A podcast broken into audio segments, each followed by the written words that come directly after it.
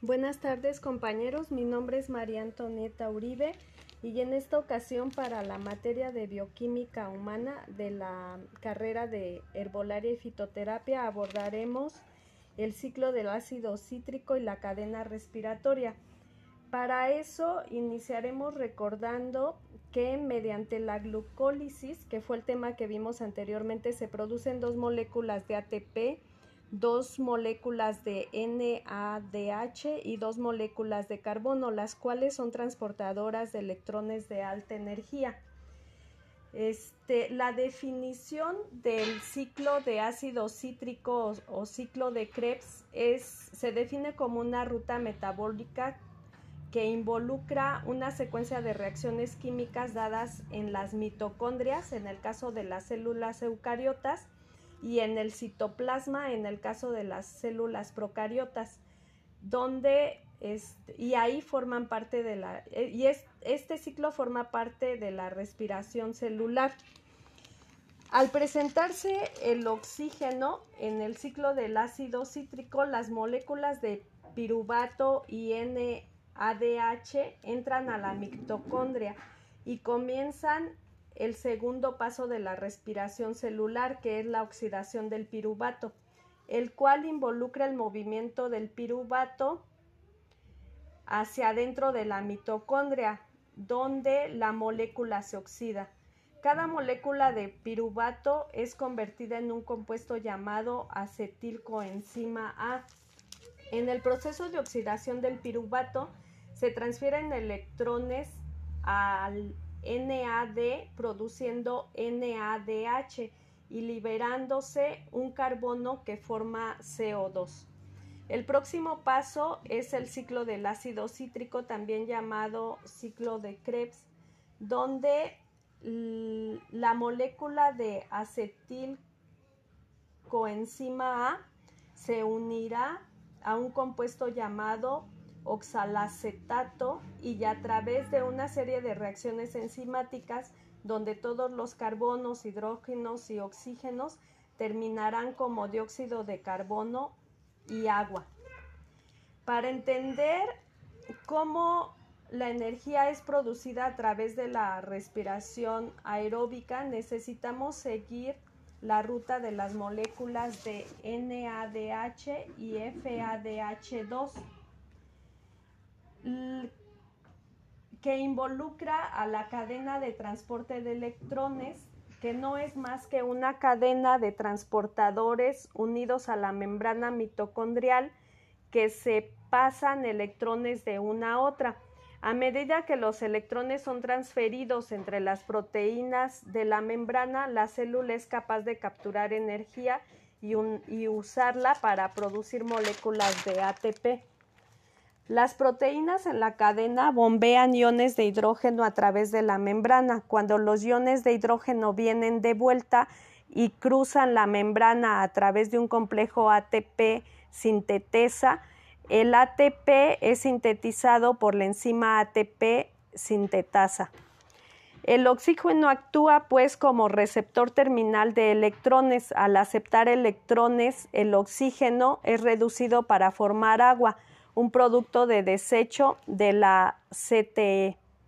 En resumen, podemos decir que los cuatro estados de la respiración celular son responsables de la conversión de energía almacenada en la glucosa en ATP y, en promedio se generan 36 moléculas de ATP por cada molécula de glucosa que entra en la célula.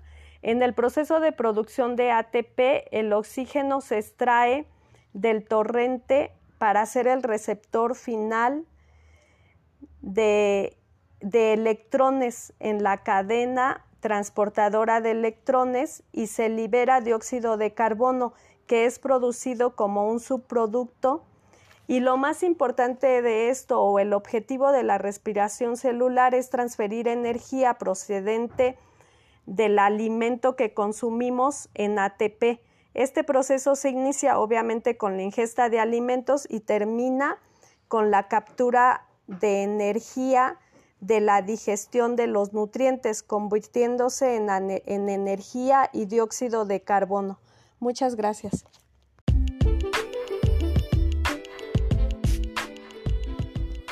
Buenos días, mi nombre es María Antonieta Uribe García. Estoy cursando la materia de microbiología y parasitología con el doctor Adrián Gómez Baltazar. Y en esta ocasión abordaré el tema de micosis, que son enfermedades fúngicas ocasionadas por hongos y que provocan infecciones en la piel, las mucosas y a nivel pulmonar. Y se clasifican en micosis superficiales o cutáneas intermedias y profundas. Empezaremos con las micosis endémicas, que son aquellas que se desarrollan por regiones o en ciertas zonas de algún territorio y cambian de ser una levadura a un moho. Entre ellas encontramos la coccidioidimomicosis primaria, para la cual el tratamiento de inicio es con itraconazol de 200 miligramos cada 12 horas por 3 meses. Para el segundo trimestre se usaría fluconazol de 400 miligramos una vez al día por 3 meses. La criptocosis leve es, es, para esta se utiliza el fluconazol de 400 miligramos una vez al día por 6 meses o itraconazol de 200 miligramos una vez al día por seis meses. Cuando la, enfermedad es pulmonar y además grave, se usa anfotericina B liposoma de 4 miligramos por kilogramo de peso una vez al día por cuatro semanas.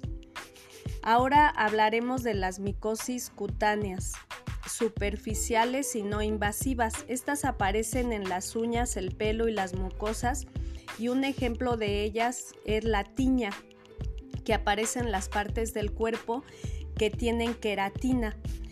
Y hay varios tipos de tiña, como la, la tiña capitis o de la cabeza, la tiña capitis inflamatoria, la tiña del cuerpo, tiña fábica y tiña tonsurante, entre otras. Los tratamientos tópicos incluyen desde un shampoo con ketoconazol hasta este, medicamentos como terbinaflina de 250 miligramos que se usa una vez al día por dos semanas y en niños usamos 62 miligramos una vez al día por una semana el fluconazol vía oral tomando 3 a 6 miligramos por kilogramo de peso por día durante 5 días. Otros antimicóticos tópicos pueden ser clotrimazol, econazol, isoconazol y homoconazol, entre otros. Para las micosis, las micosis sistémicas, eh, dentro de ellas encontramos la candidiasis, que es una enfermedad de la, de la piel y aparece en zonas húmedas del cuerpo. Es causada por levaduras del género Candida albicans y se presenta en menores como la candidiasis del pañal, eh, la candidiasis oral o también conocido como algodoncillo, y en adultos, pues eh, encontramos la micosis genital, perdón, la candidiasis genital, inguinal y axilar, entre otras. Por lo que el tratamiento a seguir se debe elegir en, en función del lugar de la infección y este consiste en cremas antimicóticas y este tratamiento vía oral.